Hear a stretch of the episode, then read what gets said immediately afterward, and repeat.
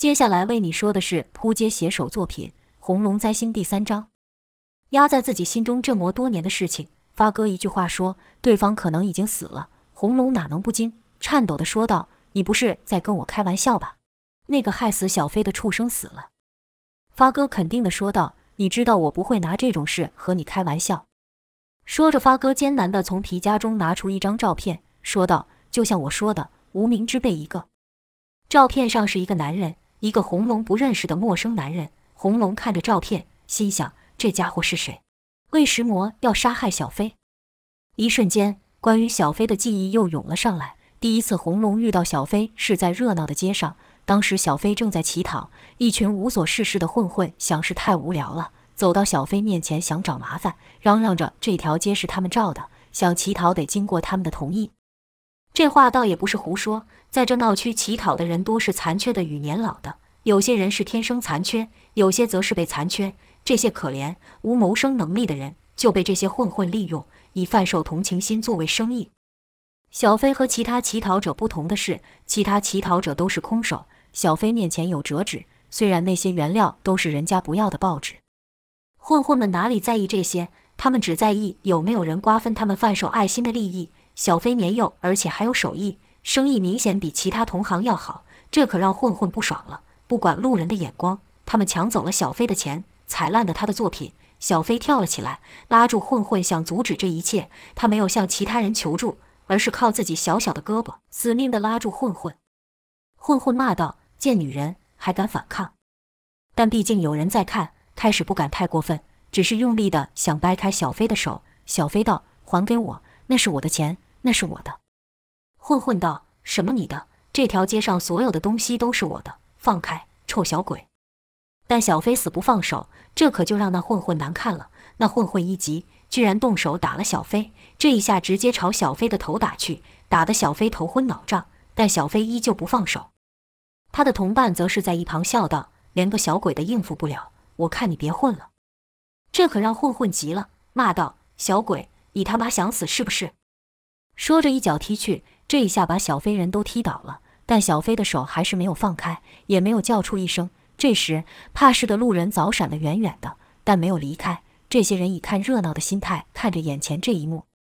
当混混还想动手时，他看到同伴的脸突然充满了恐惧，突然离他好远，地上有一道巨大的阴影出现，他的后面有人。那混混面子正挂不住呢，转头就骂道：“谁敢管老子闲？”那个莫说出口的事便硬生生的吞下去了，不敢再多吐一句废话，因为在他背后的是红龙。那时候的红龙可是死神一样的存在，说是这些混混的偶像也不为过。那混混立刻恼了，叫道：“龙龙哥！”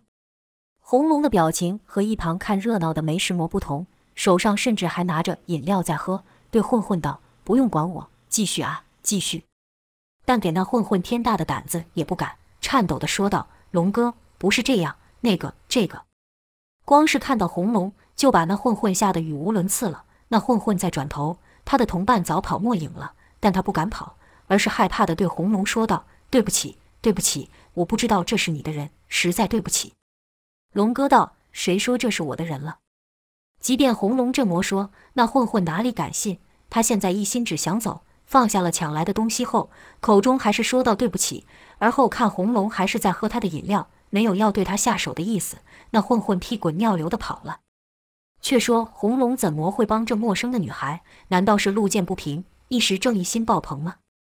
其实不是，他和一旁的群众一样，单纯是看热闹的。以强凌弱的事，他看太多了。更何况他自己也是干这行的，红龙只不过比别人走得更靠近一点而已。再看小飞，他正忙着捡钱。红龙开玩笑的说道：“小鬼，你不打算感谢我吗？”小飞看了红龙一眼，而后继续低头捡他的钱，并说道：“你和他们没什么两样，更何况这些本来就我的钱。”红龙听完后，心里暗赞道：“有骨气。”比道上那些人都还有骨气，但嘴上只是随口应付了声“有趣，有趣”，而后就走了，也不知是有意还是无意。红龙还踩烂了小飞的折纸，毕竟他只是来看热闹的，连眼前的这女孩叫什么都懒得知道，便离开了。阿龙，阿龙，你有在听我说话吗？发哥的叫唤将红龙从回忆拉回。发哥刚才说了些什么？红龙是一个字都没有听进去。只是红龙盯着那照片上的人看，跟着又问了一次：“这家伙是谁？”发哥叹了口气，似乎在为他刚才浪费的力气感叹，回道：“一个无名小卒，不重要。”红龙又问道：“他为石魔要对小飞下手？”发哥若有深意的看红龙，没有说话。红龙这才意识到自己说了蠢话，对方会对小飞下手，当然是为了对付自己。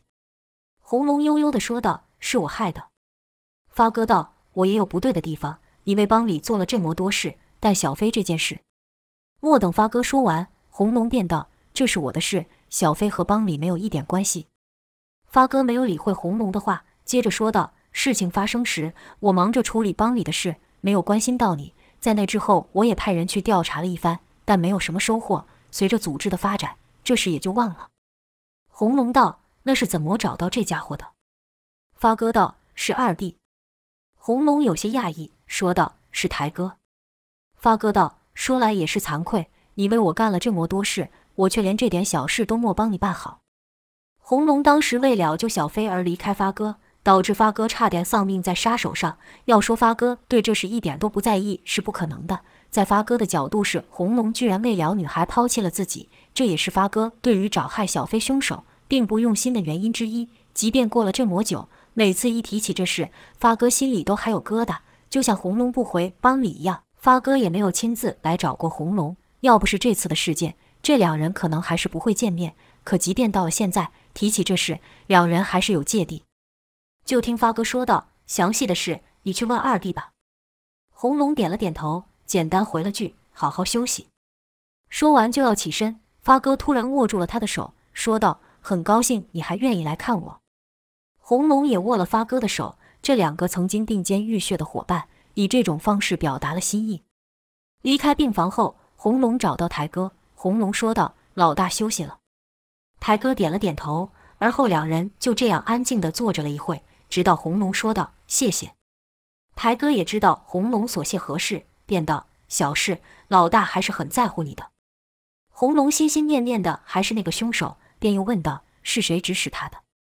台哥莫正面回答，而是自顾自地说：“不知道，这是全部的线索了。我让手下派人去找，有人说在渔港有相似的人，也有人说这人早就逃到国外了。”台哥又絮絮叨叨地说了一些无关的细节后，突然说出三个字：“码头帮。”说完这三字后就没有了，好像突然断讯的收音机一样。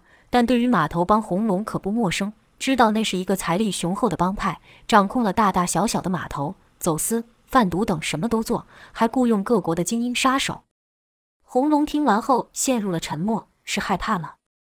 他可是红龙，昔日的四天王，而且这世上唯一会让他担心的人已经死了，还有什么让他可怕的？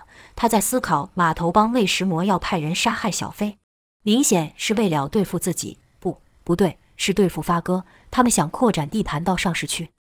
废话，有哪个帮派不想在上市区插旗？那一定有人和他们合作。是谁？为石魔要和他们合作？红龙脑中充满了疑问，他手上拿着那杀手的照片，他还很多问题想问台哥，但台哥说完码头帮后就站了起来，明显不想再多说下去。红龙意识到这里面似乎还有内幕，这内幕大到连黄田的第二把交椅。台哥都不愿多说，但不管怎么说，台哥也帮他找到了杀害小飞的凶手。红龙又对台哥说了声谢，台哥简单的回应该的，而后就说还有其他事先离开了。台哥离开后没有多久，两个帮里的老大就带着手下进来，他们的腰间鼓鼓的，藏着武器。红龙知道这些人是来保护发哥的。红龙心想自己已经不是帮里的人了，对那些人道：“保护好发哥。”从那些手下的眼神中可看出，他们对红龙很是敬仰。这种传说级的人物，可不是想见就能现。一个老大爷回道：“放心吧。”但另一个就莫这么善意了，说道：“放心吧，我可不会像你一样临阵脱逃。”红龙认的这人是帮里老资历的兄弟，他经历过黄田快要覆灭的时代，把一切的错都怪在红龙身上。红龙懒得多说什么，只是离开。离开医院后，红龙回到了店里。途中，红龙的脑袋全是和小飞相处的回忆。在那混乱的时代，人性与道德是没有底线的。小孩和女人突然消失这种事，即便在现在社会也偶有发生，但在那时则是非常普遍的现象。大家都知道那些失踪人口的下场，但没有人在乎。毕竟自己能不能活过明天都不知道了，谁要去管他人的事呢？一日，街上突然出现骚动，紧接着就看到红龙带着一群手下在追另一群人。红龙冲在第一个，就听他喊道：“跑！我看你多会跑！”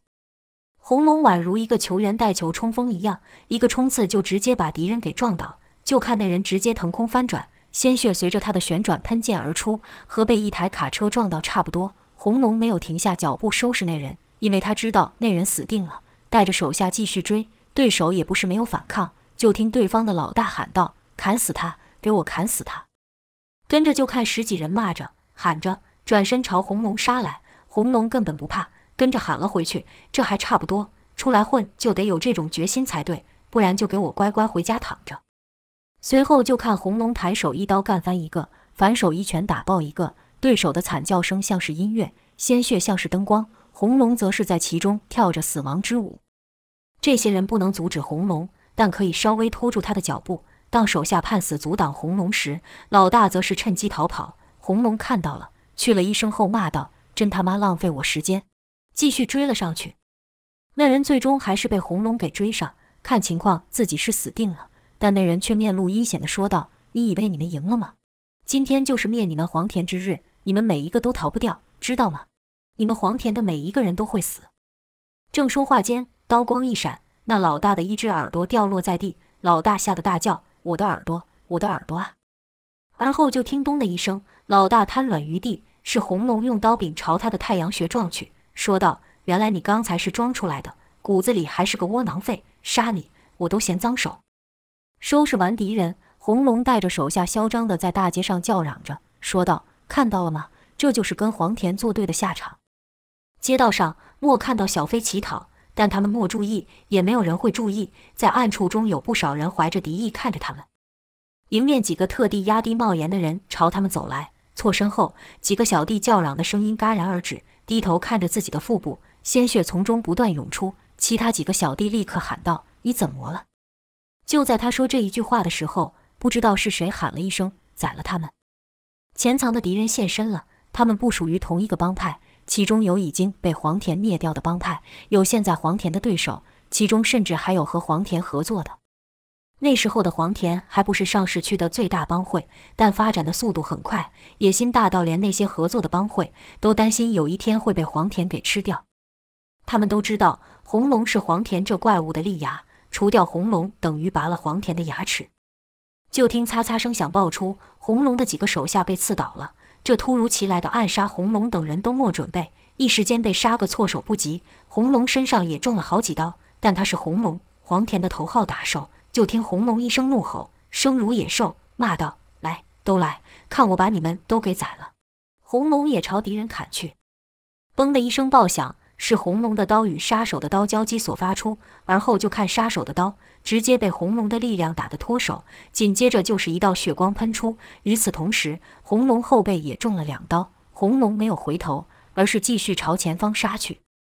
什么叫手起刀落？这就叫手起刀落。没人能挡住红龙的攻击，一刀下去就倒一个。由惨叫和鲜血交织而成的死亡之舞再度舞起，但这次与刚才不同，鲜血不光是敌人的，也是红龙和他手下的。而红龙也知道自己再强悍，也敌不过这么多人。眼看自己人一个个倒下，手下怕了，问红龙道：“大哥怎么办？人太多了，再打下去，我们我们都得死在这。”红龙知道这时候可不是逞强的时候，立刻说道。我开路，你们跟紧。说完，红龙大喝一声，朝前方杀去。杀手们喊道：“别让他们跑了！”刀从四面八方朝红龙等人砍去。红龙猛力一砍，杀手不是刀被碰飞，就是整个手臂被削掉。红龙则说道：“走，快走！”红龙身上的衣服都被鲜血染红了，其中有敌人的，也有自己的。红龙带着手下一路突围，好像古时战场上败走的将军一样，靠着强悍的武力，硬生生地杀出一条路。红龙对手下说道：“你们先走，我还没杀爽。”手下知道红龙这么做是为他们争取时间，一人道：“要死一起死。”红龙骂道：“说啥蠢话？谁他妈会死？你们在这只是拖累我而已。要没有你们这几个废物，我根本不需要跑。滚，都给我滚！”手下们知道红龙说的不错。这才跑走。红犊子一人龙面对一众杀手，无惧，喊道：“哪个想死的就上来！”这一声吼，真把杀手们给镇住了。冲最前面的几个不由自主地停下脚步，场面瞬间安静了下来。直到一人喊道：“怕个屁！今天你死定了！”说话者从人群中走出，原来是另一帮会的金牌打手。他早想会一会红龙，迈开大步朝红龙走去。随着距离愈近，那人从走变成跑，还差一步到那人的攻击范围时，那人大喊道：“去死吧！”就看刀光一闪，那人倒在了红龙的脚前，差一步。就差一步，红龙就到了那人的攻击距离，但那一步已经进入了红龙的领域。杀手眼看自己这边的猛将只一刀就被红龙给宰了，气势瞬间被压下。红龙也不动，他的目的就是拖住他们。两方陷入了僵持。这时，手机铃声响起，是杀手那边的。挂掉电话后，那人说道：“我家老大说了，筹码翻倍，不论死活。”所谓重赏之下有勇夫。有五个杀手走出，从他们那像狼一样的眼神和迈出步伐，红龙知道对方不好惹，但红龙莫退，反而朝对方走近。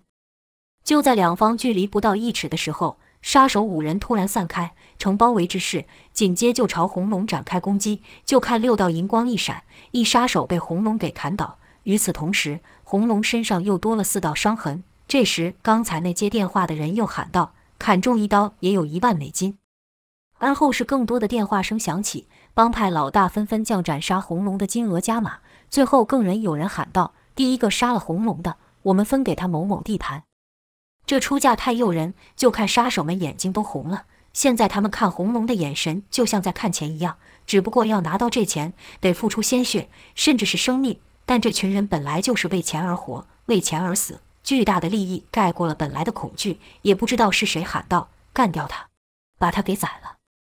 杀手们突然像疯了一样朝红龙冲来，很快的，红龙那巨大的身影被杀手给淹没。空气中除了喊杀声、兵刃交击声，还有那听了会让正常人作呕的声音。一时间，没人能分清楚那声音是杀手被砍了，还是红龙被伤了。但这情况莫持续很久，人群中再度出现一个缺口，是红龙，他杀出了一血路。此刻的他，连头发都被染红了，身上也不知道有多少伤，这让杀手都惊呆了。有人低声说道：“这家伙还是人吗？简直是怪物，这样都杀不死。正所谓双拳难敌四手，何况红龙面对的是这魔多手。红龙知道再这样下去，他必死无疑。帮兄弟拖了这么些时间，足够了。将挡路的人打倒后，红龙立刻跑走。一众杀手呆愣了几秒，才想起来要去追。红龙死命的跑，没命的逃，来到一高桥上，桥下是褐色湍急的脏水。”红龙也不知道自己为什么跑到这儿，只知道不能停下。刚跑到高桥中间，他看到对面也有人影，正绝望之际，对面的人喊道：“龙哥，我带人来了。”说话的是刚逃跑的兄弟，在他们身后有数十人，个个手拿利器，身材剽悍。红龙看到手下搬来救兵，自然高兴，但心想这么点人哪里挡得住身后那一众杀手？但他还是朝手下跑了过去。等离近了后。红龙发现所谓的帮手自己没一个认识，而那些人还礼貌地叫了声“龙哥”。红龙便问手下道：“你们是？”有人说自己是黄田中哪位老大的手下，有人说自己黄田的同盟。手下也说道：“是啊，大哥，他们一听你有麻烦，二话不说就赶来帮忙。那群家伙死定了，敢惹我们。”帮手也说道：“龙哥的事就是我们的事，谁敢惹龙哥，就是和我们过不去。这里就交给我们吧。”红龙看这群人是手下带来的，加上刚才那惊心动魄的打斗，说实话，他也有点累了，稍微放下了警戒心。红龙还在想该说些什么的时候，突然后腰一凉，腹部一痛，那些所谓的帮手居然突然朝他下手。这出其不意的暗算，红龙根本来不及反应，手下见此一幕也都愣住了。在他们还没反应过来的时候，就听噗噗噗的几声响，几个手下都被冷刀刺倒。他们以为带来的帮手是救星。没有想到是丧心，帮手阴森森地说道：“龙哥，你的命很值钱啊！谁敢在我们之前杀了你，那可真是和我们过不去。”那带人来的手下惊道：“你你们干什么？你们不是来帮我们的吗？你们不是某某老大的人吗？”帮手戏谑地说道：“是啊，但可能我刚才没说清楚，是杀了某某老大的人。”哈哈哈！那手下脑袋一懵，知道中计了。他看了一眼红龙。但没有说话，眼中尽是愧疚。而后他就朝帮手杀去，说道：“跟你拼了！”就听“擦”的一声响，手下抚着脖子，缓慢倒地，嘴里还断断续续的说道：“龙哥，对不起。”帮手不屑的说道：“碍事。”此时，原本追杀的杀手也追上来了，这等于把红龙的路给堵死了。帮手说道：“你跑不了了，没有你，我们就能把黄田给瓜分了。”说着，招呼手下就要杀死红龙。红龙道：“等等，你们想要我死，不过是怕我继续为黄田效力。如果我背叛黄田，加入你们呢？你们真想和其他人瓜分黄田的地盘吗？这么多人，我想你们也分不到什么吧。但如果有我帮忙，你们就可以独占黄田了。这提议不错吧？反正我的命已经在你们手上了。”帮手听了红龙这一番话，还真有点心动，心想：“是啊，这次就算把黄田给灭了。”我们也只能分到一点地盘而已。帮手问道：“你会帮我们？”红龙道：“我还有其他选择吗？我也不想死。”帮手笑了一下，说道：“这倒是真的。”帮手认为红龙的生死已经操之在自己手上，看到红龙居然向自己求饶，那平日走路都自带立场的狠角色，此刻居然说他不想死。现在的红龙看起来好像没有印象中那么巨大了。帮手心里是一阵得意。忍不住侧头对手下露出胜利的笑容，好像黄田跟红龙都已经被他捏在手中。但他莫想到的是，就在这么一个瞬间，一声大吼在他耳边爆发，宛如平地打个霹雷。是红龙！就听红龙吼道：“帮你这种小人，我不如去死！”说话间，红龙张开双臂，抱着三个帮手一起朝桥下跳去。这变故太突然，那些赶来的杀手和剩下的帮手没有人反应过来。只能眼睁睁地看着红龙的身影从高空落下，被脏水吞噬。也不知道是谁说的，这家伙太疯了，从这高度坠落，我不信他还能活着。要下去确认吗？别开玩笑了，我可不去那种地方。要去你自己去。我看他是死定了，就算不死，在那里只有被生吞活剥的份而已。走吧，那里伸手不见五指，去了也找不到人。我看就和老大说，我们干掉他就好了。其他人也都附和那人所说的话。那那连杀手都不想踏入的地方，叫做套牢区，用底层社会都不足以形容。那里是垃圾的丢弃地，也是人性的丢弃地，是非人生活之所。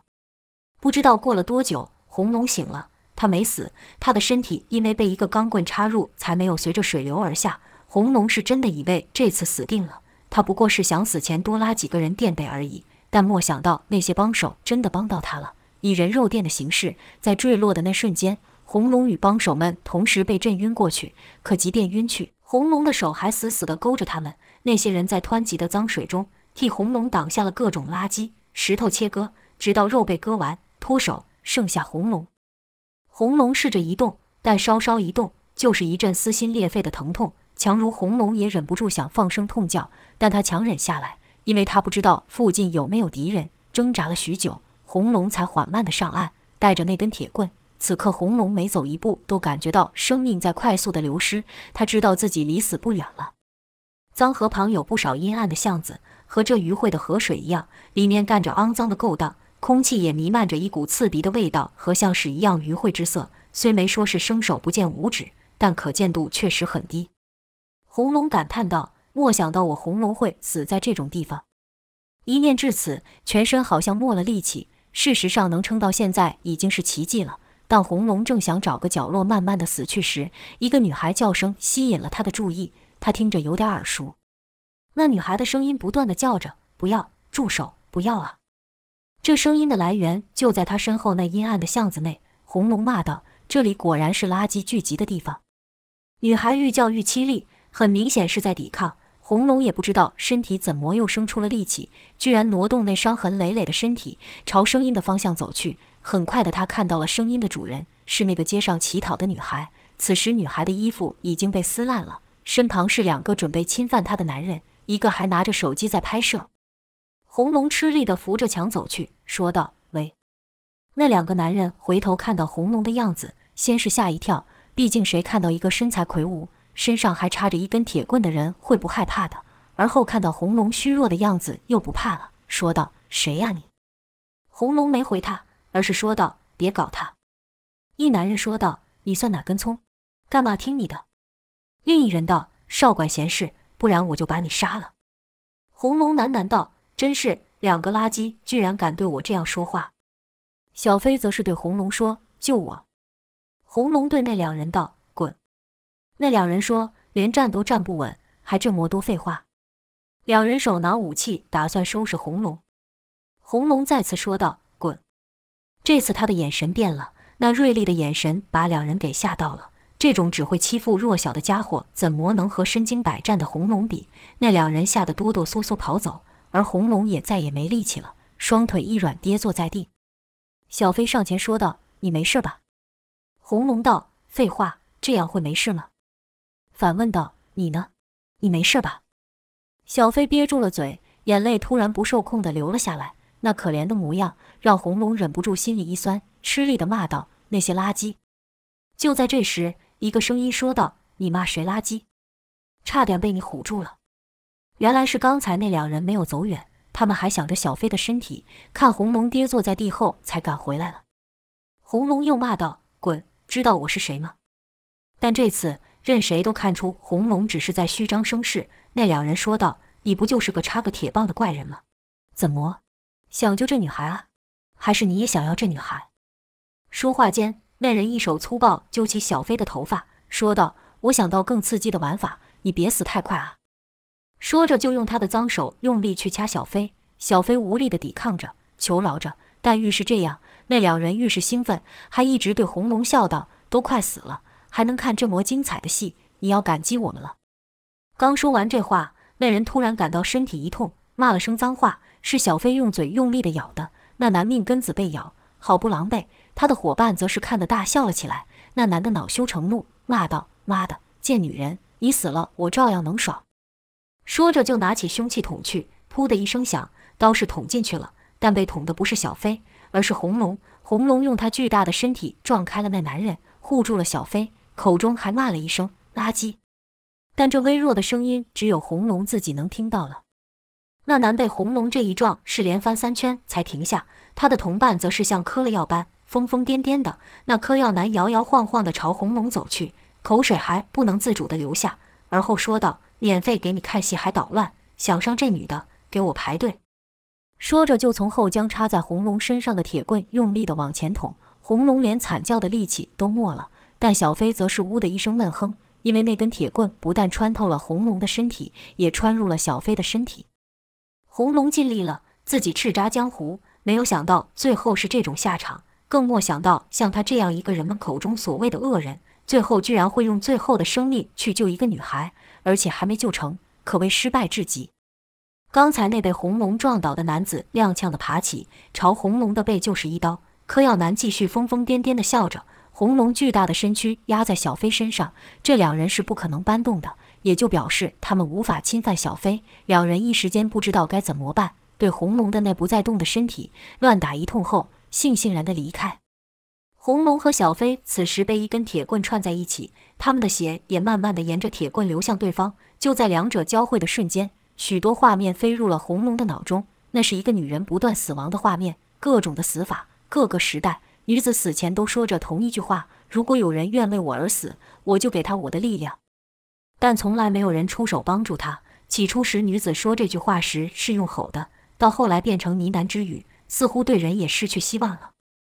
融合二人的血，仿佛有生命般快速朝那两个垃圾男飞去。那两人还不知道死到临头，在那边抱怨着：“靠，也不知道那大块头从哪来的。”现在好了，女的没有搞到，也莫拍成影片，怎么买毒？现在满身欲火，也莫得发泄。柯耀南说道：“再上去抓一个不就好了？”嗨嗨！就在二人要走出暗巷时，就听噗噗几声响，血化成了无数尖刺，后将两人给刺穿。更诡异的是，血刺还吸收了二人，眨眼间，二人被吸到连骨头都不剩。